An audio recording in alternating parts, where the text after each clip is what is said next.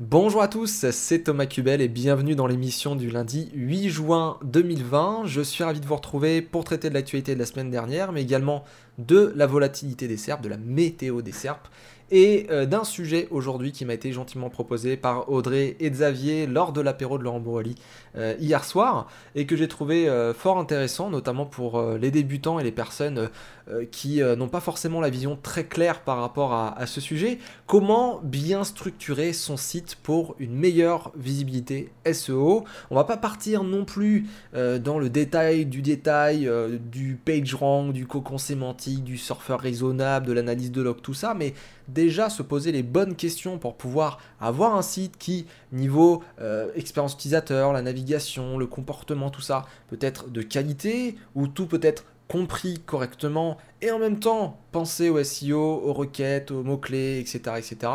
Bah, on va voir ça, et euh, je pense que ça permettra euh, peut-être d'éclaircir des zones d'ombre. Alors, commençons avec l'actualité du 1er au 8 juin. On commence avec euh, abondance.com qui nous dit le 3 juin 2020, Google a encore des problèmes d'indexation.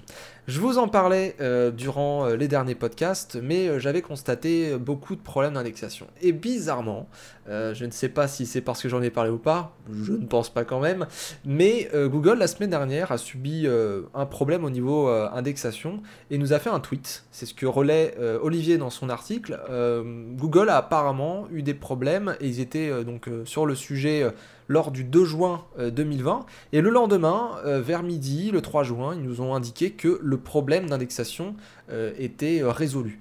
Alors, en soi, cette actualité, euh, bon, elle peut être intéressante pour les personnes qui ont eu des soucis la semaine dernière ou des événements peut-être un peu bizarres, mais ça reste une actualité un peu banale, on va pas se le cacher.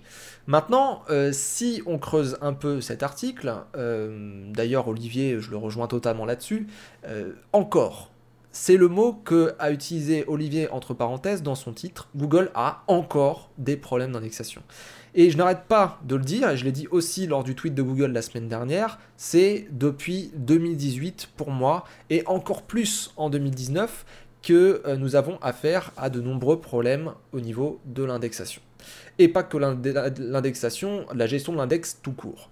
Euh, je vous explique. Euh, là, Google nous fait un communiqué comme quoi ils ont eu des soucis la semaine dernière, et ils nous disent que le lendemain, ils ont résolu le problème. Mais c'était sans compter sur les SEO, il y en a certains qui sont montés au créneau suite à ça, puisque euh, depuis plusieurs mois déjà, il y a des sites qui disparaissent. Du jour au lendemain, comme ça, il y a euh, soi-disant, je sais pas, une mise à jour, une update, un truc comme ça, et on a des sites qui sont écartés de l'index. C'est-à-dire vous faites un site de points et euh, le nom de domaine .fr.com ou ce que vous voulez, vous avez juste l'accueil, 2, 3, 4, 10 pages maximum, et le reste est complètement écarté. Bien sûr, au niveau visibilité, bah, il n'y a plus rien. Au niveau du trafic, que ce soit en estimé, en réel, bah, ça tombe, forcément. Et euh, il y a des gens, ils n'ont pas eu d'annonce de Google pour ça. Et euh, ils n'ont pas de, transparence, Google, euh, vis-à-vis de ce problème. Ils ne rentrent pas dans le dialogue et ils ne nous donnent pas les outils non plus pour, pour pouvoir diagnostiquer bah, qu'est-ce que le souci. John Muller, dans une discussion sur Twitter, a dit que les sites qu'on montrait, les les exemples, bah, pouvaient laisser supposer que c'était des sites un peu spammy, etc. Mais moi, personnellement, j'ai vu des sites qui, certes, on va pas se le cacher, ne sont pas les plus jolis du monde, ne sont pas euh, ceux avec le meilleur branding, avec euh, plein de ressources financières derrière, plein de ressources internes, externes, tout ce que vous voulez. C'est pas le top site euh, de l'année, mais ça reste des sites où le français bah, il est très très bon, euh, où on peut comprendre des choses, où il y a de l'information, où au niveau technique, on est quand même sur plutôt quelque chose de pas mal. Et j'ai même des potes qui avaient des sites où ils passaient vraiment beaucoup de temps dessus. Hein. Et même s'il y a un petit peu d'affiliation derrière, il y a un business model avec un service à vendre, euh, parfois il y a euh, peut-être des, des, produits en dropshipping ou autre chose. Et ces sites se font dégager. Et on ne sait pas pourquoi. Et donc, du coup, je rebondis sur cette actualité, que Google a encore des problèmes d'indexation, euh, c'est courant aujourd'hui. Et c'est pas juste l'événement de la semaine dernière euh, qui, euh, qui, était là et puis hop, ça a été corrigé en 24 heures. Non. quand est-ce qu'on va vraiment parler des vrais problèmes concernant l'index Les sites qui disparaissent, c'est une première chose, je viens d'en parler. Hein. De jour en lendemain, il y en a qui se font dégager et puis reviennent comme par magie, on sait pas comment et on sait pas pourquoi. il y en a, ils sont toujours pas revenus depuis décembre. Quand est-ce qu'on en parle? Quand est-ce qu'on parle des métadescriptions l'année dernière qui ont disparu pour certains sites et puis parfois on a changé un peu le code, c'est revenu, ça a été recrawlé, rescrappé, réindexé, etc. Puis c'est revenu? Mais ces métadescriptions qui disparaissent, moi je vois encore des métadescriptions qui sont complètement vierges, qui sont vides. Euh, quand est-ce qu'on parle des URL euh, qui sont en 404, qui sont indexés, les URL en 301, les URL en 500, les problèmes de canonical, les problèmes de pagination, quand est-ce qu'on parle aussi des problèmes de désindexation? Il y a des sites qui mettent des no-index sur des méta-robots, des X-robot tags, et qui sont nickel niveau technique, le quota crawl, tout ça nickel, le, le bot passe sur les pages, on le sait très bien, et pour autant, dans l'index, les résultats, ils sont toujours là. Et dans la Search Console, ça ne baisse pas quand est-ce qu'on parle de tout ça? Et quand est-ce qu'on parle aussi des documents confidentiels, des failles de sécurité, des euh, trucs autour du Google hacking, des opérateurs de, Google, où on peut essayer de chercher euh, des installations WordPress qui sont en cours d'installation, où on peut trouver des logins, des mots de passe, des emails. Vraiment, euh, il y a du spam, il y a des gens qui nous volent du contenu, il y a des erreurs 404, 301, 500, des trucs qui sont mal compris comme la canonical, des paginations qui sont des rustines de base mais qui sont euh, problématiques pour une bonne gestion de l'index. Quand est-ce qu'on en parle de tout ça? Quand est-ce qu'on a les outils? Quand est-ce qu'on a une transparence de Google? Quand est-ce qu'on va pouvoir véritablement savoir comment on fait un vrai site web? Google se, se positionne en tant qu'intermédiaire entre l'offre et la demande. Les éditeurs de sites sont les offres. Les utilisateurs qui recherchent quelque chose via Google sont la demande quand est-ce que Google essaye d'avoir une totale transparence avec nous qui apportons du contenu, qui apportons des produits, qui apportons de l'information, des services? Et quand est-ce qu'on a vraiment l'opportunité de faire des bons sites pour que Google le comprenne bien? La documentation, elle est claire, je dis pas, mais elle n'est pas précise pour des personnes qui sont des travailleurs du web. On est euh, sur des questionnements euh, qui parfois, euh, malheureusement, restent en suspens et, on n'a pas de transparence, on n'a pas de, dialogue direct. On a beau faire tous les webinaires, tous les hangouts que vous voulez, machin, on n'a pas de réponse pour ces, euh, pour ces questions-là. Donc, moi, je, bon, je suis un peu, euh, je suis un peu énervé, on va pas se le cacher, hein, vous l'entendez de façon à la voix, hein, la voix euh, me trahit, mais moi j'ai plein de cas depuis deux ans euh, de personnes qui ont perdu euh, voilà, leur métadescription, leur site, où euh, on ne comprend pas pourquoi des, pages mettent du temps à désindexer. Moi, je trouve ça aberrant de marquer dans une documentation que une désindexation peut prendre jusqu'à 180 jours. Enfin, c'est ridicule. C'est vraiment ridicule. Donc, ça serait bien de fluidifier tout ça. Et, j'en profite pour faire un, un, petit appel à Google concernant la Search Console. Ça serait cool d'avoir une Search Console aussi bien que Bing, qui a moins de 10% de part de marché, Hein, surtout quand on fait 95%, voilà, 90-95% en France. Parce que euh, la Search Console de Google, elle est bien belle, mais en attendant, euh, bon, Bing, j'ai l'impression qu'ils sont un petit peu plus proches de nous. Mais bon, ça, c'est que mon avis. Bon, bref, Google a encore des problèmes d'indexation. Voilà l'actualité du 3 juin 2020 par Olivier Andrieux. Et euh, ce n'est pas prêt de se terminer, à moins que ce fameux index mobile exclusif résolve tous les problèmes. On continue avec l'actualité. Google surligne le contenu des feature snippets dans les pages d'atterrissage. C'est sorti le 4 juin, toujours chez Abondance. Et en fait, euh, quand vous avez euh, une, petite, euh, petite boîte, une petite box, une petite feature snippet, eh bien quand vous cliquez dessus, quand vous êtes sur Chrome, et aussi je l'ai constaté sur des, des, navigateurs qui sont basés sur Chromium, qui sont compatibles, donc vous pouvez avoir dans votre site, le site que vous consultez, tout simplement la partie qui a été utilisée pour le snippet euh, surligné, donc euh, en jaune. Euh, moi, je l'ai vu en jaune, en tout cas, pour, pour pas mal d'exemples. donc, en fait, il vous dit, voilà, ce que vous avez vu sur Google, et eh ben, c'est à ce niveau-ci dans la page, tout simplement. Donc, c'est bon, une, petite, petite fonctionnalité plutôt intéressante. Ça permet de ne pas forcément relire ce qu'on a pu lire sur Google. Et, et, en même temps, ça permet de montrer que Google a récupéré cette information-là, qui est souvent d'ailleurs l'introduction. Bon, c'est une petite fonctionnalité, euh, ça n'aura pas forcément euh, d'incidence euh, sur la SERP, sur le comportement par rapport à la page, on peut déjà peut-être plus en parler. Il y a peut-être un petit... voilà, c'est un peu plus visuel, ça fait ressortir un petit peu le texte, on va dire. Mais bon, ça reste quand même peanuts.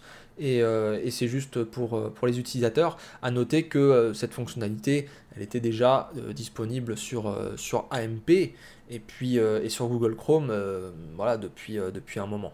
Mais moi, je l'ai vu, oui, sur, sur navigateur que je viens d'installer qui s'appelle Brave, qui est très bien d'ailleurs, mais je suppose que sur Vivaldi et tout ce qui est basé sur, sur Chromium, ça doit plus ou moins être, être présent. Euh, on continue, euh, Google teste des sitelinks avec des liserés. Euh, c'est sorti le 5 juin 2020. parfois, quand vous tapez une requête, eh bien, au niveau des résultats, vous avez des sitelinks. Vous avez ces espèces de, liens qui sont en dessous le, domaine principal. Par exemple, vous tapez Orange. Vous allez avoir le, orange.fr, le orange.be, bienvenue chez Orange, et en dessous vous allez avoir les les grandes artères, ce que met en avant Google en termes de, sous-rubriques du site, si je puis dire.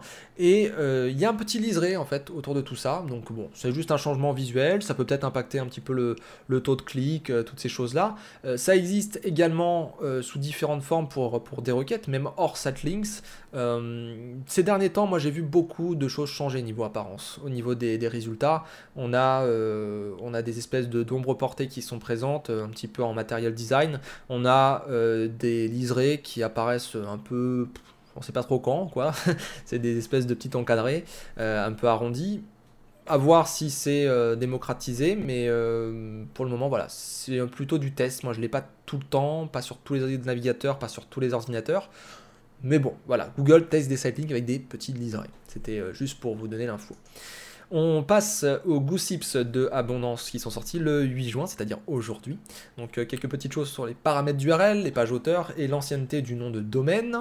On commence avec les paramètres d'URL. John Muller a expliqué sur Twitter que l'outil de traitement des paramètres d'URL qui se trouve dans la Search Console eh bien, ne remplaçait pas une utilisation propre du robot.txt pour bloquer un crawl sur des URL complexes.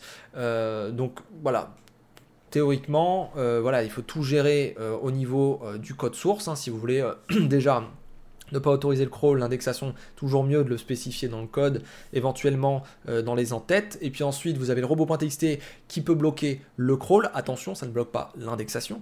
Et derrière, vous pouvez, si vous le souhaitez, indiquer à Google que ce type d'URL, ces paramètres d'URL, eh bien, par exemple, sont pour la pagination, sont pour, je ne sais pas moi, le tracking utilisateur ou quoi que ce soit d'autre mais c'est pas sur ça qu'il faut euh, aller euh, dès le premier coup, si je puis dire. Euh, il faut déjà gérer avec le code source, avec le, serveur, comment il faut traiter les pages, comment il faut les crawler, comment il faut les indexer. Et le robot.txt peut venir ensuite, et ensuite la Search Console. Euh, donc ça, bon, ça reste euh, assez, euh, assez classique. les pages auteurs, John Muller a expliqué lors d'un hangout que le fait de créer des pages auteurs avec bio, lien vers les réseaux sociaux, etc., pouvait être un plus en termes de confiance pour le, le, visiteur du site.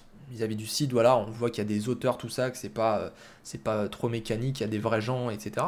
Mais concernant l'algorithme, voilà, il n'y a pas de il y a pas, c'est pas une importance euh, majeure, euh, ça peut euh, éventuellement changer quelques comportements, on suppose, ça peut éventuellement aider, par exemple Google, à comprendre si le site est vraiment géré par une équipe éditoriale ou quoi que ce soit d'autre. Olivier d'ailleurs parle des, des, des quality raters et des, et des guidelines.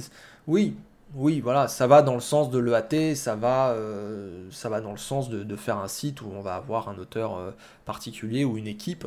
Euh, maintenant, on ne peut pas se baser sur, des pages auteurs pour dire Ah ouais, j'ai des pages auteurs, bah, ça n'a pas sur référencement. Non, c'est pas. C'est de l'indirect tout ça, c'est de l'impact indirect. Euh, on termine le Gossips avec euh, l'ancienneté du nom de domaine. Bah, John Muller, toujours le même, hein, a expliqué sur Twitter que Google ne classait pas mieux les vieux sites euh, sur des domaines créés il y a longtemps, ces derniers temps. Voilà, donc il a tiré un trait là-dessus, puisqu'il y en a certains qui disaient que voilà, des vieux sites arrivaient à remonter plus facilement ces derniers temps. Bah non, voilà, c'est pas du tout le cas apparemment. Euh, c'est juste euh, voilà, le trust, la confiance qu'on peut avoir envers un, ancien site qui est là depuis plus longtemps, qui a un historique avec peut-être beaucoup de choses, hein, on fait beaucoup de choses en quelques années. Euh, tout ça, ça peut favoriser éventuellement la popularité du site, mais ça ne veut absolument pas dire parce que tu as un nom de domaine de 2005 que ton site il va monter x10 par rapport à l'autre de, de 2019 ou 2020 quoi. Donc voilà pour cette actualité-là chez Abondance. On passe sur un autre site, arrobasnet.com. Noël nous dit le 4 euh, juin, SEMrush crée la polémique à cause de liens de guest blogging. Alors ça, ça a fait couler beaucoup d'encre la semaine dernière, il y a quelqu'un qui a remarqué, John Locke, que SEMrush eh bien, avait ouvert une sorte de service pour vendre des liens. Voilà. donc je vous invite à aller voir son, son tweet si vous voulez si vous voulez voir tout ça et voir l'article de Noël euh, pour, euh, pour voir les explications. Mais globalement, c'est parti de ce tweet. Bon, euh, moi personnellement, quand on voit Google, ce que c'est devenu avec tous les YouTube, tous les services, tout ça, c'est pas parce que on est dans un domaine qu'on ne peut pas aller sur d'autres domaines. Hein. Vous prenez Alphabet aujourd'hui, ça fait de la recherche contre le cancer, ça fait du YouTube avec la vidéo, ça fait des robots, ça fait des, voitures, etc. Donc une boîte comme SEMrush, elle commence avec euh, un outil euh, d'analyse de domaine, de mots-clés, etc. Elle continue avec le content marketing, machin. Elle veut aller vendre des liens. Bon, bah, c'est une boîte, hein, euh, c'est tout. Il faut aussi prendre du recul par rapport à ça. maintenant, est-ce qu'ils sont bons là-dedans? Bon, bah écoutez, c'est sûr qu'ils sont meilleurs en ce qui concerne les, outils. Hein. c'est leur cœur de métier aujourd'hui et depuis un certain temps. Donc, on peut supposer que vendre des liens, c'est pas. C'est peut-être une nouvelle activité pour diversifier, mais bon, c'est pas non plus le truc de, fou. Euh, voilà ce que j'en pense de ça. D'ailleurs, il y a, le, directeur euh, général qui a, envoyé un mail pour dire que ça ne serait pas euh, forcément reconduit et, qui, a, éclairci les choses. Donc bon, on verra qu'est-ce que ça va donner dans quelques, quelques temps. Moi, personnellement, se focaliser sur un truc pareil, je m'en fiche un petit peu. après, ce qui est intéressant, par rapport à cette, cette polémique, c'est que John Muller a répondu euh, entre guillemets en citant SEMrush et le mec qui a balancé SEMrush, euh, que euh, bah voilà que tout ça était des liens artificiels et que euh, c'est le genre de, spam qui peut très bien se faire pénaliser et avoir des problèmes. Il faut vraiment s'assurer, comme disait John Muller, qu'il y a bien un réel no-follow, un réel sponsor sur ce type de lien pour éviter d'avoir des problèmes. Donc bon, c'est une stratégie, on va dire, un peu de dissuasion qu'utilise John Muller ici pour Google.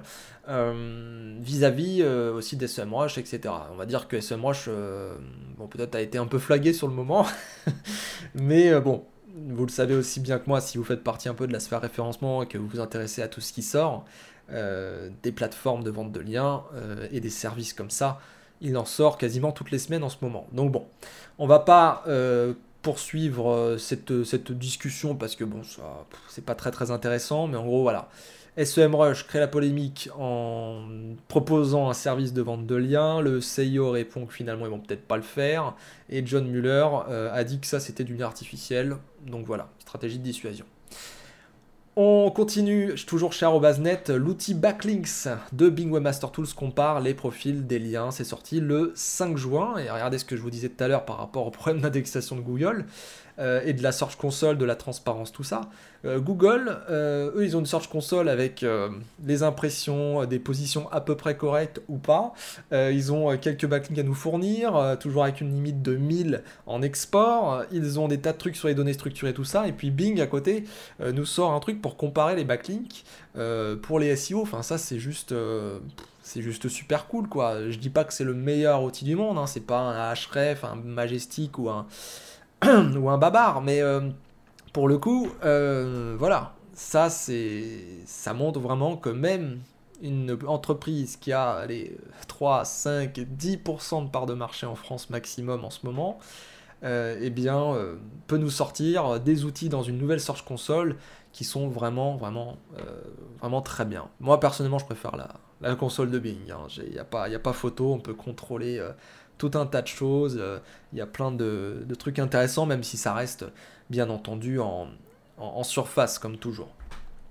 Donc euh, voilà, si vous voulez aller tester, bah, connectez-vous à Bing et puis euh, inscrivez votre site. Vous pourrez comparer vos liens avec, les liens d'un autre site. Vous avez juste à l'ajouter. On termine la partie actualité avec un long article, j'aime bien leurs articles en plus, euh, cognitiveseo.com, donc c'est en anglais, et ça s'appelle The Unique SEO Content Strategy to Rank 1 with Zero Links comment, euh, quelle stratégie, euh, l'unique stratégie SEO euh, par le contenu pour enquête numéro 1 sans faire de lien. C'est fait par Adrian Kojo j'arrive jamais à le dire. Et j'ai trouvé intéressant le sommaire et tout ce qui a été dit là-dedans. Alors bon, ça reste un article c'est un, bon guide, il y a pas mal d'informations, ça va pas non plus aller dans tous les détails, mais l'approche je la trouve intéressante parce que elle rejoint certaines choses qu'on fait en ce moment, notamment avec le cocon sémantique. Euh, comment on peut, est-ce qu'on peut vraiment ranker déjà numéro 1 sans faire de lien? Ça c'est une question qu'on est tout en droit de se poser. Et puis ensuite on parle des contenus et on parle du step by step, vraiment le tutoriel étape par étape, et on voit que c'est vraiment le processus du consulting et le processus qu'on retrouve dans des choses comme le cocon sémantique, ou même moi ce que je peux faire, euh, même quand je fais pas de, de cocon sémantique, euh, quand on est consultant, ça nous parle. C'est-à-dire qu'on identifie euh, son audience, on regarde vraiment où est-ce qu'on a des, des, soucis, etc., des problèmes, on fait un audit en profondeur, à la fois du marché, des mots-clés, de son site, etc. Et puis on étudie les mots-clés, on regarde les intentions, on essaye de faire une arbo, on fait une optimisation des landing pages avec euh, euh, l'optimisation par keyword, mais aussi par, intention. Donc ça, c'est vraiment beaucoup plus actuel déjà. on ne parle plus de simplement des, mots-clés avec des orthographes, lettres, chiffres, etc. On parle vraiment d'intention utilisateur, de comportement sur une page vis-à-vis d'une requête. Donc ça, c'est plutôt intéressant. Et puis ensuite, ils expliquent comment contacter des influenceurs clés pour, euh, pour pouvoir lancer euh, ses landing pages, son site, le faire performer, le faire populariser, et tout ça sans faire de lien euh, artificiel ou autre. Donc c'est plutôt, plutôt intéressant, c'est une bonne angle, je trouve, pour une stratégie naturelle. Après, voilà, on a tout un tas de choses à dire autour de, cet article, hein. ça reste encore un article, on va dire, plus vision, vision spirit, état d'esprit à avoir plus que euh, bon bah tu suis ce, tutoriel et puis tu deviens numéro 1 dans 3 jours quoi. C'est pas du tout ça. Euh, c'est vraiment l'état d'esprit qu'il faut saisir. Donc voilà pour l'actualité, donc euh, voilà, pas grand chose hein, cette semaine, hein, des problèmes d'indexation, des textes de snippets surlignés, des petits changements d'apparence Google, des petites choses sur les paramètres, les pages auteurs, une polémique avec SEMrush, et puis un outil de backlink amélioré chez Bing Webmaster Tool. C'est ça reste une semaine assez light, je trouve. On continue avec la seconde rubrique du podcast euh, bah, qui est la météo des serpes, hein, l'indicateur de volatilité. Alors la semaine dernière, ça a été complètement, euh, bas, j'ai trouvé. Euh, pas, ça n'a pas beaucoup bougé. Sur Twitter, j'ai rien relevé de, de, spécial. Donc bon, je ne sais pas si c'est le fait du déconfinement ou le fait que les beaux jours arrivent ou je ne sais quoi, mais en tout cas, ça bouge pas beaucoup. Donc euh, bon, il y a eu une petite poussée le 2 juin, et puis ensuite ça s'est calmé. Mais euh, rien de spécial, on n'est pas sur les niveaux de la l'update de début mai, comme, euh, je vous disais la semaine dernière. Alors, on va finir ce podcast avec bah, le sujet du jour. donc hier, j'étais dans une visioconférence avec, bah, avec des potes SEO, et il y a Audrey et, Xavier qui m'ont proposé un sujet pour le podcast de ce matin. Je n'étais pas trop inspiré par euh, la liste des sujets que j'ai reçus et, que j'avais. Puis je me suis dit, bon, tiens, je vais poser la question. Et, on m'a proposé un sujet sur la structuration de site. Alors au début, on parlait surtout de structuration en pensant à l'analytique, en faisant des, des, tas de choses euh, ensuite un peu avancées. Mais c'est vrai que, voilà, euh, souhaitant quand même avec le podcast et l'ensemble de mes de mes contenus, eh bien m'adresser plutôt aux débutants, aux personnes qui ne connaissent que très peu le référencement, qui veulent se développer et qui veulent apprendre euh, au fur et à mesure. Euh, eh bien voilà, comment bien structurer son site pour une meilleure visibilité SEO Moi je veux prendre l'approche de base et je veux pas prendre l'approche euh, puriste entre experts qu'on a au bout de 50-10 ans d'expérience. Euh, non, moi je veux qu'on parle euh, des questions qu'on doit se poser euh, quand on commence à faire du référencement et vouloir, on va dire, mettre des, mettre son site. Alors, déjà, comment bien structurer son site de manière générale C'est une question qu'on me pose beaucoup. Et la première chose que je dis à tout ça, c'est voilà, où vous en êtes aujourd'hui. Donc déjà, comme dans tout processus de consulting, euh, et, que ce soit en référencement ou ailleurs, il faut faire un audit, un état des lieux. C'est-à-dire, où est-ce que moi je veux aller en tant qu'entrepreneur, en tant qu'éditeur de site, euh, qui sont mes cibles, quel est le marché, qui sont mes concurrents et qu'est-ce que j'ai fait. Donc globalement, c'est déjà une grosse étude, un gros brainstorming par rapport à, à soi et aux autres. Donc étudier la demande, étudier les offres et étudier comment adapter son offre. Donc, euh, ça passe par beaucoup de questions, tout ça. Je ne vais pas pouvoir rentrer dans le détail, mais euh, pour les cibles, par exemple, vous pouvez faire des boulots comme la carte d'empathie, comme les personas, euh, tout simplement faire aussi des sondages, euh, voir qui vous appelle par téléphone et qu'est-ce que les gens vous demandent.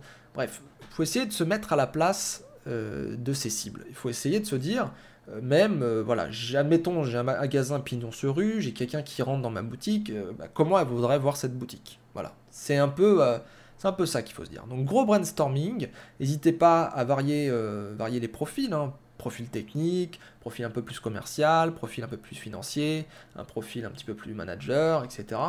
Plus vous aurez de profils différents, vous aurez des points de vue différents et votre brainstorming sera riche. Donc ça c'est plutôt intéressant.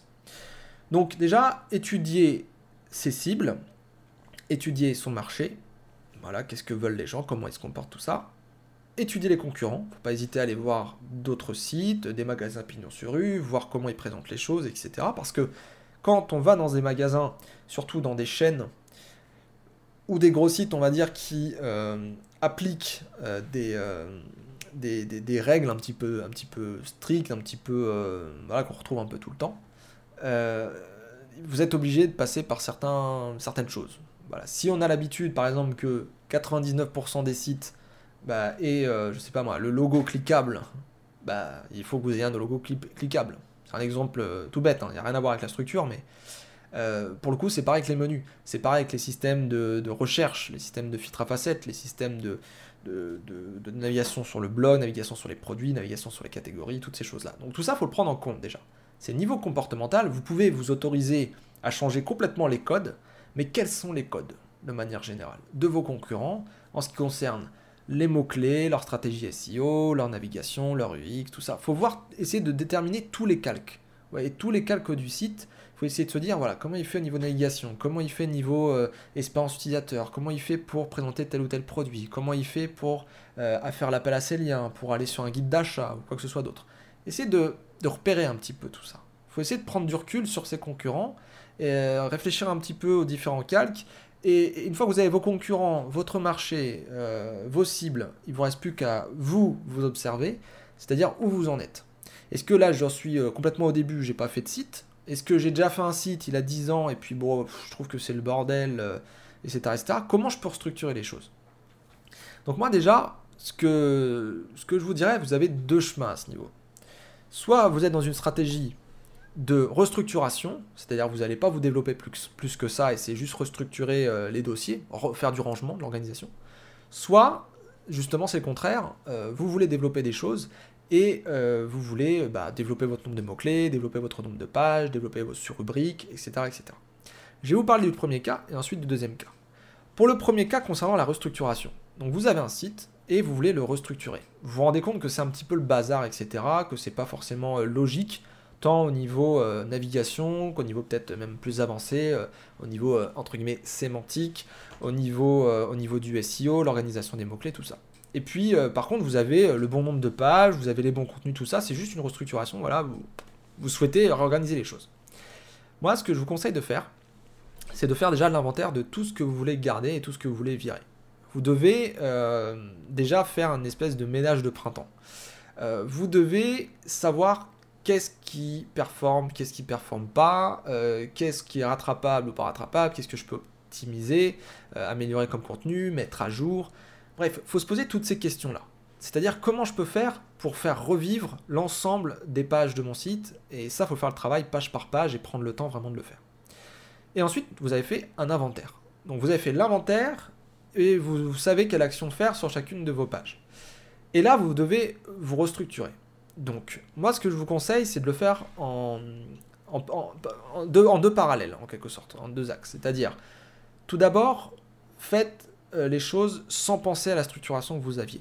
C'est-à-dire, euh, vous prenez l'ensemble de votre inventaire, l'ensemble de vos sujets, euh, de vos pages, etc. Et vous le faites vraiment en trois temps, la restructuration, c'est-à-dire que vous avez l'inventaire, vous faites des groupes, vous essayez de voir qu'est-ce qui va ensemble, etc. Et ensuite, vous nommez ces groupes. Et vous allez vous retrouver avec des groupes un peu comme des catégories, des, classeurs, si je puis dire, des classeurs où on va mettre des documents. Et, euh, du, coup, vous faites une, espèce de structuration, une hiérarchisation. Et vous essayez de, ensuite, à partir de ces groupes, faire votre map. Donc ça, c'est une approche qui peut être euh, peut-être intéressante, qui, qui parle beaucoup aux, gens qui sont euh, peut-être un peu de l'ancienne école. Il n'y a pas de préjugés derrière tout ça, hein, mais euh, c'est vrai que des personnes qui ont eu l'habitude de travailler avec des, classeurs, des dossiers, des choses comme ça, bah, ça leur parle plus de fonctionner comme ça. Donc faites l'inventaire, vous faites des groupes avec les documents, et ensuite vous nommez ces groupes, et à partir de là, vous faites une arborescence. Ça, ça peut déjà vous être utile. Et euh, la deuxième chose que vous pouvez faire, c'est euh, quand vous avez, on va dire, tout un tas de pages et que euh, vous ne voulez pas fonctionner avec ce système de, groupement, là, avec des groupes, vous pouvez, si vous le souhaitez, vous aider de votre structure. C'est-à-dire quelle structure j'avais auparavant et comment je peux faire évoluer cette structure pour qu'elle soit cohérente. Donc là, malheureusement, j'ai pas de réponse euh, A ou B, quoi. Enfin, c'est adapté, euh, faut s'adapter à la thématique, à votre site, etc. Mais cette restructuration basée sur l'existant, faut prendre en compte tout ce qui peut être euh, les redirections à faire, les problèmes d'URL que ça pourrait vous engendrer, les problèmes technologiques, techniques, tout ça. Tout ça, faut le prendre en compte. Et en même temps, vous devez pas, ça ne doit pas vous empêcher, si vous voulez, de restructurer les choses. C'est-à-dire que quand vous avez des soucis techniques euh, c'est que vous avez peut-être mal conçu vos URL, vous avez peut-être euh, euh, mal conçu votre site dès le départ et tout, et, vous devez tout refondre. Si ça doit être plus clair plus tard, de toute manière, il va falloir y passer sur cette refonte technologique et faire une migration, peut-être des URL avec redirection, tout le plan, etc. Donc, vous pouvez vous baser sur l'existant, mais attention, c'est un piège. C'est qu'il ne faut pas retomber sur des choses que vous avez déjà fait et qui n'ont pas marché. Si vous faites une restructuration, c'est peut-être que l'existant vous, vous, vous plaisait plus en fait. Donc, en gros, cette première partie, si je résume en quelques phrases, euh, restructurer un site où vous ne voulez pas développer plus de pages ou autre, soit vous faites des groupes, soit vous basez sur l'existant pour faire évoluer votre arborescence et développer, euh, on va dire, euh, des axes autrement. Ça dépend encore une fois de votre projet. Donc ça, c'est vraiment quand on est dans le cadre d'une restructuration et qu'on ne veut pas se développer plus que ça. Maintenant, parlons de la façon la plus intéressante, maintenant qui est vraiment de développer sa stratégie pour une meilleure visibilité SEO. C'est l'objet du sujet. Vous voulez développer votre référencement. Donc, vous êtes peut-être euh, au niveau 0 ou vous êtes peut-être euh, à plus 2, plus 3, plus 4 ans. J'en sais rien. Vous avez en tout cas un site avec euh, peut-être quelques pages. Vous avez au moins les mentions légales, une page contact, une page à propos, quelques petits trucs et tout. Et peut-être que si vous connaissez un peu le référencement, vous avez commencé un premier travail, peut-être sur un blog, euh, peut-être même sur une partie un peu plus statique comme des ressources, des guides. Très bien. Et puis vous vous dites, bon, cette fois-ci, je veux bien faire les choses, je veux vraiment tout restructurer, je veux que mon maillage interne soit nickel, je veux que tout soit euh, fluide, euh, super bien fait, que tous les calques euh, se superposent comme il faut. Alors moi, la première chose que j'ai à vous dire, c'est bah, une piqûre de rappel de ce que je disais tout à l'heure. Hein. Faites un état des lieux, donc étude des cibles, étude du marché, étude des concurrents, et étude de votre projet. C'est-à-dire regardez les statistiques, regardez euh, euh, les personas que vous aviez fait auparavant, regardez qui sont vos clients, regardez quels pourraient être vos nouveaux clients, est-ce que vous voulez développer le marché ou pas, etc. Vraiment, faites un audit, faites un état des lieux de vous-même et aussi de l'environnement de votre site. C'est très très important parce que ça va vous permettre ensuite d'aller vers la recherche de mots-clés. La recherche de mots-clés, elle, elle va vous donner des données factuelles, c'est-à-dire euh, que le brainstorming qui se passe dans votre tête, des hypothèses que vous pourriez avoir, etc., en réfléchissant, les mots-clés vont vous dire très concrètement, même si ça reste des, euh, volumes estimés, etc., ça va vous dire Ah, il y a des gens qui tapent cette, euh, cette chose-là. Et quand je tape cette requête sur Google, ah bah oui, il y a des gens qui parlent de ce sujet, comment ils traitent les choses. Ah, très bien, j'ai des informations sur qu'est-ce que veulent les gens. Vous pouvez essayer de capter euh, ce qu'on appelle l'odeur de la serpe, l'intention. Euh, qu'est-ce que veulent les gens? Est-ce qu'ils veulent de l'informationnel? Est-ce qu'ils veulent un produit? Est-ce qu'ils veulent un service? Est-ce qu'ils veulent une vidéo qui dure 63 secondes? Est-ce que vous voulez euh, un podcast? Vous voyez, c'est vraiment... il faut faire le tri dans les mots-clés. Toute la partie préliminaire, audit, état des lieux, persona, machin, tout ça, vous permet d'utiliser tous les outils de recherche de mots-clés et de génération de mots-clés pour pouvoir eh avoir un maximum de sujets à traiter et un maximum d'opportunités à conquérir. Donc, euh, vous pouvez étudier les mots-clés de vos concurrents, qui sont dans la même thématique et qui font la même chose que vous, et aussi qui ne font pas la même chose que vous, mais qui sont proches de votre thématique, des concurrents indirects. Euh, vous pouvez étudier vos propres mots-clés, et vous pouvez aussi générer de nouveaux mots-clés à partir d'outils. Il en existe plein, SEMrush, Source de Public, Yoda Insight, Rank Explorer, euh, Keyword Tool.io, Burst Suggest, bref, vous en avez plein qui existent. Et là, ce que je vous recommande, c'est de faire l'arborescence parfaite pour les prochaines années. Je dis pas de faire l'arborescence pour les 3 jours prochains, ni pour les 3 mois, ni pour les 3 ans. Faites celle pour les 30 ans, 30 années prochaines. Bon, j'exagère un petit peu, mais plus vous verrez votre arborescence terminée, plus vous pourrez vous dire, ok, j'ai pris conscience de l'entièreté de la demande, où est-ce que je veux me positionner? Vous voyez, si vous savez comment sont faites les choses à l'avance, euh, eh bien, vous avez juste à suivre ensuite le plan de route. Donc, faites une arborescence vraiment très complète, qui, euh, qui, n'est pas trop éloignée de ce que vous voulez faire non plus, hein, mais voilà, essayez de faire le tunnel, euh, de, passer de l'informationnel, quelqu'un qui, commence à s'intéresser au sujet, qui commence à avoir des informations, à poser des questions, etc. Ensuite, qui passe dans une phase d'aller sur certains sites, d'aller peut-être comparer certains produits, certains services, euh, une, investigation commerciale, pour ensuite aller sur des requêtes transactionnelles. C'est euh, le modèle AIDA, que je présente un petit peu partout, euh, attention, intérêt, désir, action, informationnel, navigationnel, investigationnel et transactionnel. C'est vraiment un cycle, une espèce de tunnel de conversion avec des requêtes. Essayez de traiter tout ça avec votre arborescence, il faut que l'objectif, ça soit, euh, dès qu'une de vos cibles tape quelque chose sur Google, il faut que vous ayez une partie de votre euh, arborescence, de votre site, qui réponde à ça. Demande, offre. Offre qui répond à la demande. Voilà, tout simplement. Alors maintenant, c'est vrai que là, comme ça, en audio, comment vous présenter, comment faire?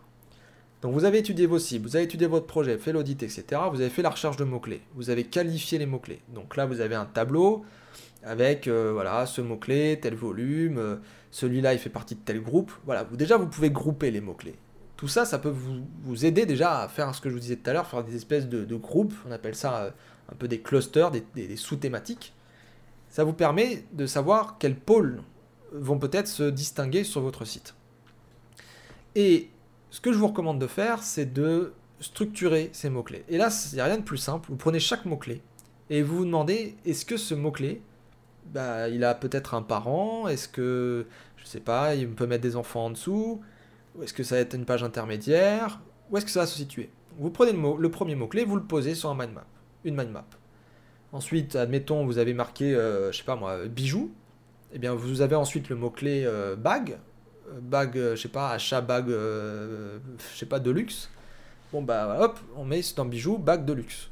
Ensuite, vous avez euh, bague de fiançailles, ok, bon bah bague de fiançailles au niveau des bagues, euh, voilà, puis vous allez avoir un regroupement avec juste les bagues, juste les colliers, juste, euh, voyez, vous faites une structuration un peu comme, comme si vous faisiez le sommaire d'un livre, voilà, vous essayez de structurer les choses pour que vous ayez des poupées russes, un sommaire de livres, voilà, quelque chose qui s'imbrique les uns par rapport, qui s'imbrique par rapport aux autres. Et donc à partir de là, euh, normalement, vous avez une arborescence qui est très euh, souvent SEO, mécanique. Alors, c'est très bien pour, euh, on va dire, tout ce qui peut être cocon sémantique, glissement sémantique, la distribution du PageRank, toutes ces choses-là. Vous avez peut-être même fait derrière, si vous y connaissez un petit peu, des analyses avec certains outils, Your Guru, Visiblis, etc. Et puis vous vous dites, ah, mais c'est pas très, très UX friendly tout ça. Ouais. C'est vrai que on le voit pas tout de suite quand on est débutant. Et il faut restructurer un petit peu les choses et euh, il faut pas se baser que sur les mots-clés. C'est-à-dire que vous avez le droit de faire des pages euh, qui sont là pour euh, faire une transition d'une partie à une autre. Vous ne devez pas passer du coq à l'âne. Et vous pouvez très bien créer des pages pour que l'UX soit meilleur. C'est juste qu'il n'y aura pas de requête forcément dessus, après, si vous en trouvez une, c'est toujours mieux, hein, mais vous pouvez très bien créer des pages, et c'est là ma prise de recul par rapport à ce sujet qui est comment bien structurer son site, c'est que vous avez beau faire tout le boulot d'études de, de cibles, de concurrents de marché, de mots-clés, tout ça, d'SEO, d'apprendre de la formule du page rank par cœur, etc. Prenez du recul sur la structure que vous avez devant vous. C'est-à-dire que comment les gens voient le site, vont voir le site. Bien sûr, les gens ils vont taper une requête, ils vont tomber sur une partie de votre site, une partie de votre arborescence. Faut pas se dire le mec, il va arriver tout le temps sur la page d'accueil et puis il va parcourir euh, chaque euh, branche, etc. Il faut que ça soit fluide dans, les différentes euh, branches de votre mind map, de votre structure, mais il faut voir des pôles, il faut voir des parties, il faut voir des axes de votre site. Et comment on voit les axes? Eh bien, en fait, il faut le faire un peu comme dans la vie quotidienne. Vous êtes, admettons, dans une entreprise euh, de bricolage, d'un magasin de bricolage. Laurent Merlin, Castorama, Brico Dépôt. Voilà, j'en dis trois comme ça, il n'y a pas de problème. Euh, vous rentrez. Vous avez du coup bah, ce qu'on appelle l'entrée. Très bien, la page d'accueil. Ok? Et vous avez différents menus qui sont en haut, qui sont finalement bah, c'est finalement votre allée centrale de votre magasin, et puis vous avez différentes euh, sections de rayons. Vous avez des différents rayons. Vous avez euh, trois rayons pour la peinture, euh, six rayons pour la partie bois, trois rayons pour les fenêtres, trois rayons pour, je sais pas moi, les marteaux, les outils, un autre truc pour le jardin, etc. Vous avez différentes thématiques. D'accord? Donc, le menu, est divisé en plusieurs thématiques. Le magasin, pareil, est divisé en plusieurs thématiques avec des rayons à l'intérieur. Vous rentrez dans un menu. Le premier menu, admettons la peinture. Eh bien, la peinture, vous allez avoir donc euh, décoration euh, qui va être en tête. Ensuite, vous allez avoir euh, la peinture, acheter la peinture. Et puis à l'intérieur de peinture, vous allez peut-être avoir, je sais pas moi, les accessoires pour la peinture, ou la peinture blanche, la peinture pour les murs, la peinture pour euh, je sais pas quoi, euh, le sol, le toit, le portail, bref, vous allez avoir différents axes qui vont se dérouler. Et ça vous vient euh, même pas à l'esprit quand vous êtes dans le magasin. Vous naviguez dans votre magasin et puis vous cherchez ce que vous avez à chercher, ou vous demandez à un vendeur et puis il va vous montrer où c'est. Mais sur un site, il eh faut vous dire que la personne, elle est quand même autonome. Le vendeur, je veux dire humain qui est en face de vous, vous pouvez lui poser n'importe quelle question, même s'il y a des chats, même s'il y a des guides d'achat, etc c'est le contenu, ce que vous allez présenter, votre navigation, toutes ces choses-là qui font que le site doit bien être structuré. Donc, votre menu principal, c'est une allée centrale de magasin. Les différentes thématiques, c'est les grandes thématiques, les grands menus de votre menu principal, et à l'intérieur, vous avez des sous-thématiques généralement qui vont préciser les choses. Ça, c'est dans le cadre d'un e-commerce. Et quand vous allez sur d'autres projets les petits artisans, les journalistes euh, ou je ne sais quoi, l'éditorial par exemple, bah, ça fonctionne encore différemment. Mais n'essayez pas à essayer de trouver une analogie avec euh, un site web. Essayez dans la vie quotidienne de vous dire ah mais comment ça se présente dans la vie euh, de manière générale IRL in real life? Donc une fois que vous avez compris un peu tout ça, déjà je pense que c'est un peu plus clair. Bon, c'est vrai qu'en oral, en audio, tout vous expliquer, c'est quand même euh, pas facile, mais euh, pour le coup, c'est vrai que cette prise de conscience-là, généralement, ça, fait quand même des déblocages. Même si on passe sur les mots-clés avant, le brainstorming, tout ça, euh, c'est une structure cohérente, tant au niveau du sens qu'au niveau comportemental, et ça, c'est plutôt intéressant. Alors maintenant, prenons un exemple. C'est peut-être le meilleur moyen de, de mettre en pratique tout ça. Admettons, nous sommes un artisan euh, local. Je ne dis pas une thématique spéciale, mais qu'est-ce que va avoir un artisan local? Bah, Généralement, déjà, il commence avec le site vitrine. Donc, site vitrine, bonjour, je suis artisan, je fais ceci, cela. Euh, voici mes mentions légales, ma page à propos, ma page contact, euh, quelques prestations, tarifs, puis basta. Le problème de, cette, de ce site vitrine, de cette partie, alors elle est nécessaire, mais c'est qu'on parle beaucoup de soi. Donc euh, si effectivement vous n'avez pas besoin de beaucoup de communication, que vous n'êtes pas sur un secteur ultra concurrentiel, euh, que vous n'avez rien à vendre en ligne, etc., euh, etc., oui, vous faites un Google My Business, vous pouvez faire en sorte de mettre quelques mots-clés sur vos prestations, qui vous êtes, même faire, aller mettre une ville sur la page d'accueil, bon, ça peut peut-être marcher. Mais une fois que vous allez avoir de plus en plus d'acteurs, beaucoup plus de concurrence, il va falloir aller un petit peu plus loin. Il va falloir faire un petit peu de, contenu, euh, travailler le côté popularité, et vous êtes obligé d'avoir une structure qui va, on va dire, se complexifier un petit peu plus. Donc, admettons que vous êtes dans un secteur qui commence à avoir un peu plus de concurrence et où vous voulez vraiment faire du trafic et tout et tout, vous avez votre site vitrine. Très bien. Vos pages de base, plus la prestation, les prestations, etc. Ça, c'est le premier pôle. Deuxième pôle, un artisan local. Dans artisan local, il y a quoi? Local. Donc, il vous faut une section, un pôle géolocalisé, si je puis dire. Donc il vous faut une partie sur votre site qui va dire à la personne, tiens, tu cherches euh, je ne sais quoi, un plombier euh, dans Seine-et-Marne à côté de Melun. Bon bah tiens, euh, tu vas avoir une page si tu tapes Île-de-France, une page si tu tapes Seine-et-Marne, une page si tu tapes Melun, et une page si tu tapes l'arrondissement, le quartier de Melun en particulier je dis des trucs comme ça. Et puis bizarrement en plus tu as des prestations qui sont assimilées euh, à cette localité. par exemple je veux, euh, je sais pas moi, un plombier à Melun. Bah voilà, quelqu'un qui tape un plombier à Melun, bah oui, pour sortir avec son Google My Business, euh, effectivement, il est dans Google Maps, etc. Oui, il peut aller dans des annuaires de plomberie, de plombier, etc. Mais pas de souci, annuaire d'entreprise, c'est très bien, les pages jaunes. Très bien mais peut-être qu'il faut faire une page pour monter sur Plombier Melun. Et peut-être que des gens vont demander les tarifs, peut-être que les gens vont demander des prestations ou, euh, autre chose. Eh bien, il faut le marquer. Devis, euh, plombier, euh, Melun. tarif, plombier, Melun. plombier, Melun, tout court. Voilà. Donc, comment faire une arborescence quand on fait du local? Eh bien, il faut raisonner toujours pareil. Euh, un petit peu comme un annuaire, euh, avec euh, un annuaire des villes. C'est-à-dire que vous partez de la France, vous avez voilà, peut-être les régions, ensuite après les régions, vous avez les départements, les départements, vous avez les grandes villes, au fond des grandes villes, vous avez d'autres villes, vous avez éventuellement des arrondissements, vous avez des quartiers, c'est un lieu, voilà. Donc, c'est la partie géolocalisée d'un site. Pour un artisan local, ça peut faire sens. Moi, par exemple, ici, dans le 77, j'ai travaillé pour euh, un parc de loisirs. Euh, parc de loisirs qui est très connu ici.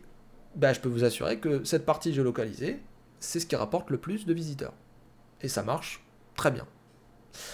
Ensuite, il y a deux autres parties qu'on peut imaginer. Il y a une partie blog. Souvent, on dit Ah, faut faire un blog, tu vas voir, c'est super. Alors, euh, je suis pas tout le temps d'accord avec ça. Je pense pas qu'il faut le prendre aussi légèrement, simplement. Mais un blog, pour moi, c'est un espace euh, d'expression. C'est-à-dire que euh, c'est assez libre, on a différentes catégories, euh, on sait de quoi on veut parler de manière générale, et on fait ce système de groupement dont je vous parlais tout à l'heure. Hein, voilà, de qu'est-ce que tu veux traiter sur ton blog Ok, fais des groupes, nomme ces groupes, ça fait des catégories. C'est un truc que tout le monde fait de manière générale. C'est un blog, c'est un espace d'expression où je parle de sujets qui sont assez indépendants les uns par rapport aux autres, où il n'y a pas de continuité comme dans un guide ou comme dans un livre, et euh, ça permet de se dire, bon bah tiens, une requête, une page. Voilà, c'est tout. Maintenant, ça c'est le blog, c'est l'espace d'expression, c'est... Euh, il y a de la date, euh, c'est sensible au temps, c'est des articles indépendants, tout ça génère du trafic. Le site vitrine peut générer un petit peu de trafic de branding et, et sur les prestations. La section géolocalisée peut générer beaucoup, beaucoup, beaucoup de trafic, et euh, le blog peut générer aussi beaucoup de trafic. Mais il reste quatrième pôle qu'on pourrait mettre. Par exemple, il y a un pôle, un axe, une partie, ressources. Par exemple, là, moi, sur mon site, j'ai rajouté une partie ressources récemment. Dans la partie ressources, il y a potentiellement des guides, des guides qui vont faire, euh, je sais pas moi, 5, 10, 15, 100 pages, on n'en sait rien.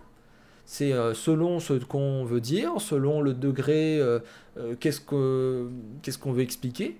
Mais globalement, les guides, eh bien, c'est une continuité sémantique, si je puis dire, qui se fait au fur et à mesure, un peu comme des chapitrages. Je parle d'un énorme sujet, admettons le SEO, et je vais traiter chapitre après chapitre le SEO. Voilà, c'est un guide. Un guide peut générer beaucoup de trafic. euh, on peut mettre aussi tout un tas de ressources statiques. Mais cette partie ressources, en tout cas, est un pôle plus statique de manière générale. C'est pas sensible euh, au temps, ou moins déjà au temps. C'est des choses qu'on va mettre à jour, mais qui seront toujours vraies dans 6 mois, dans 12 mois, dans même 2 ans. C'est tout à fait possible. Les blocs, c'est aussi le cas. Mais les ressources statiques, c'est quand même un truc euh, un petit peu à part. Donc, on a les guides, on a les infographies, on a les webinaires, on a les podcasts, on a les vidéos, euh, on peut avoir euh, une liste d'outils, de matériel, on peut avoir des, outils en ligne, des calculatrices en ligne pour je ne sais quoi. Un plombier, par exemple, ça peut être une calculatrice pour faire des devis. on peut imaginer plein de choses. Voilà. Donc il faut vraiment voir, c'est là où le fond de, ma réponse par rapport à ce sujet qui est comment bien structurer son site pour un meilleur SEO, c'est euh, vous pouvez faire l'étude des cibles, le marché, la concurrence, l'étude du projet, les mots-clés, l'arborescence, faire euh, la façon cocon sémantique, machin, penser au PageRank. Mais comment bien structurer son site quand on est débutant, tout ça, ça nous parle pas. Là, je ne sais pas si ça parle aux débutants, j'espère que oui, parce que j'essaie d'être le plus clair possible. Je pense que je ferai une vidéo pour tout ça, parce qu'en euh, audio, c'est pas le meilleur format. Mais l'idée, c'est simplement d'organiser les choses un petit peu comme dans la vie quotidienne. Je veux dire, euh, sur un site, on a toujours besoin d'un pôle un peu vitrine pour nous présenter, euh, etc. Une partie un peu géolocalisée lorsqu'on traite du local, des villes. un blog pour parler, un espace d'expression. Une partie un peu plus statique avec des ressources, des guides, des outils, des, des, tas de choses, mais on peut rajouter les comparateurs euh, ou euh, des systèmes à la Airbnb, si je puis dire, euh, où on peut chercher des, choses avec des tas de filtres et tout. On peut tout à fait rajouter un système d'annuaire comme dans certains sites. On peut imaginer tout un tas de pôles, de parties, d'axes de développement pour un site. Le tout, c'est de bien les cadrer, de bien les comprendre et de bien euh, les assimiler pour pouvoir travailler avec. C'est-à-dire que vos mots-clés, vous allez potentiellement les mettre sur ces fonctionnalités-là, sur ces pôles-là, comme si ça se trouve, bah, ça va être juste être des fonctionnalités pour l'UX, pour l'internaute, et à côté, vous allez avoir votre structure SEO. Vous prenez les sites de tourisme, par exemple, il y en a beaucoup qui font une structure SEO, c'est-à-dire qui font un tas de landing pages euh, qui sont imbriquées les unes par rapport aux autres, euh, sur les localités d'ailleurs notamment, et, euh, et qui à côté ont une fonction recherche qui va littéralement bah, complètement changer l'affichage des produits par défaut. Mais en même temps, c'est comme ça que ça fonctionne. C'est-à-dire que vous arrivez sur un site, la personne, le flux d'utilisateurs, bah, on ne le connaît pas plus que ça, on ne peut pas lui faire quelque chose de ultra personnalisé. Donc on va lui fournir une page, on va dire à peu près lambda, euh, qui est dans la normalité et, qui va lui permettre de trouver déjà un début de réponse. Et si elle veut aller plus loin, eh bien elle renseigne plus d'informations, elle fait une recherche, elle met ses propres filtres, sa propre localité qu'elle souhaite, son âge, son budget, je ne sais quoi. Et c'est à ce moment-là qu'on propose quelque chose d'ultra personnalisé. Donc bon, bref. J'ai dit pas mal de choses. Euh, vous voulez structurer votre site? Le meilleur moyen, c'est d'étudier ses cibles, son marché, ses concurrents, de faire le point sur soi, de faire une recherche de mots-clés pour avoir des faits, des données palpables, et vous vous mettez devant une mind map, devant une bullet list ou un notepad ou je sais pas quoi, et vous notez toutes les idées qui vous viennent. Quel est le comportement que vont avoir les gens dans votre site? Et ça pourrait être votre magasin. Et je pense que c'est là le meilleur truc, c'est essayer d'imaginer comment il ferait dans la vie réelle. Alors, l'ordinateur, tout ça, c'est la vie réelle, mais imaginez un magasin. Faites un jeu de rôle. Mettez-vous devant une glace ou parlez avec vos collègues. Bonjour, voilà, je suis à la recherche d'un tel. Est-ce que vous pourriez m'aider? Essayez de comprendre le cheminement depuis cette question jusqu'à l'achat. Et vous allez voir que les comportements, au fur et à mesure, ils vont venir, ils vont s'éclaircir et votre structure va commencer à se modéliser dans la tête. Et c'est à ce moment-là que vous allez vraiment faire des bonnes structures de site. Et petit tips, si vous le souhaitez, euh, en France, on a des très bons sites, mais allez voir dans des pays autres que la France. Parce que confronter les cultures, parfois, ça permet de trouver peut-être des choses assez intéressantes. Et ça peut permettre peut-être d'adapter des choses. L'idée, c'est pas de, de faire un copier-coller Mais l'idée, c'est de se dire comment je peux stimuler mon imaginaire pour comprendre qu'est-ce que je dois faire sur mon site. Ça, c'est vraiment, euh, vraiment beaucoup plus intéressant et ça vous permet d'apprendre de stimulation et, du brainstorming et, du travail ensuite concret au fur et à mesure du temps.